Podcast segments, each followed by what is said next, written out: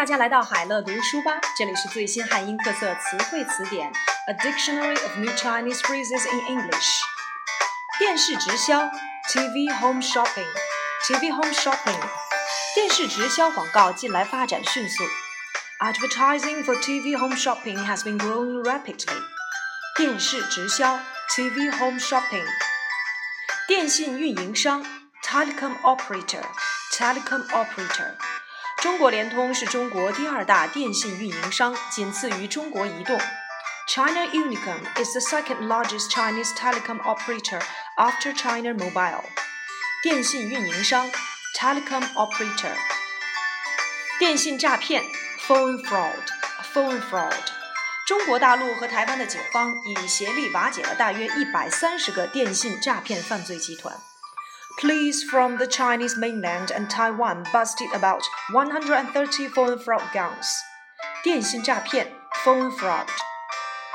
电影版权费 movie royalties movie royalties. 中国电影著作协会的一位发言人本周二在接受中国日报采访时表示，收取的电影版权费当中，百分之九十归该协会的成员所有，剩下的百分之十该协会将作为管理费使用。A spokesperson for the China Film Copyright Association told China Daily on Tuesday that the association's members will share 90% of the movie royalties collected, and the association will keep the remaining 10% as management fees. 电影版权费 （movie royalties）。电影网络院线 （internet-based cinema）。电影网络院线 （internet-based cinema）。 联盟发起方乐视网副总裁贾跃民表示，电影网络院线将确保网友观看到正版的电影，提供高清播放，而且价格合理。贾跃民，Vice President of 乐视 .com, which initiated the alliance, said that the internet-based cinema would ensure netizens also write copies of films and provide high-definition viewing at a reasonable price. 电影网络院线，Internet。 based cinema, cinema。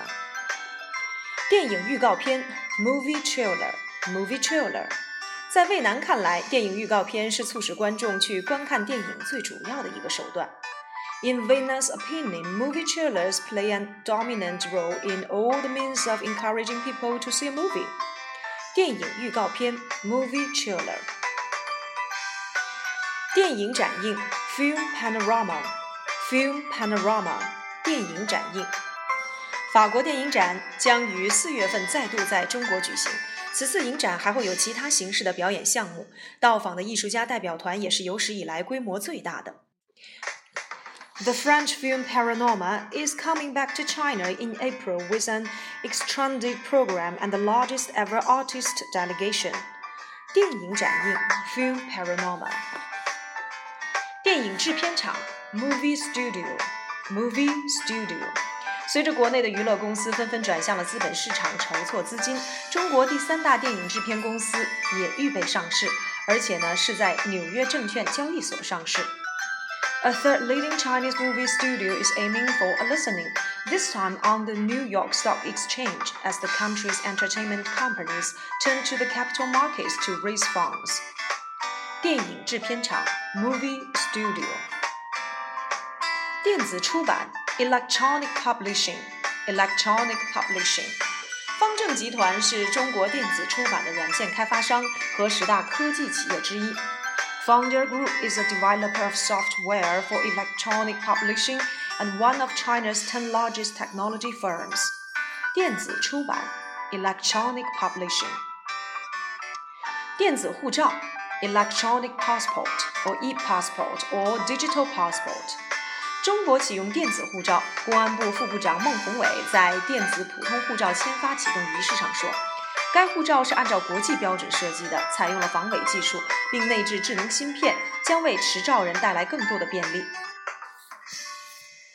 China launches electronic passports. 孟宏伟 the Vice Minister of Public Security said at a launching ceremony for the passport that it was designed according to the international standards, featuring anti counterfeiting technology and intelligent chips that will bring greater convenience to passport holders.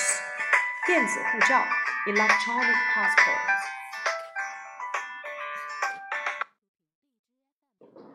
电子监视 （electronic surveillance）。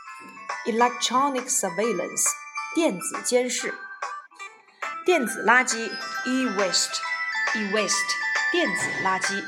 根据该条例，无证经营电子垃圾回收的人可能会被处以罚款，罚金从五万到五十万元不等。Recyclers who engage in e-waste recycling business without certificates could face fines ranging from 50,000 yuan to 500,000 yuan, according to the regulation. 电子垃圾 e-waste. 电子商务 electronic commerce, electronic commerce or e-business or e-commerce. 人们已经不像几年前那样热衷于电子商务。people are not as keen on e-commerce as they were a few years ago. 电子商务 electronic commerce or e-business or e-commerce. 电子阅读器 e-book reader e-book reader. 中国高科技公司汉王科技公司表示，由于国内外对于便于携带的电子阅读器的需求量正在增加，他们预计今年该公司电子阅读器的发行量将增长百分之四百。The Chinese high-tech firm Hanwang Technology said it expected shipments of its e-book readers to increase 400% this year as the demand for the portable reading devices grows both domestically and overseas. 电子阅读器 e-book reader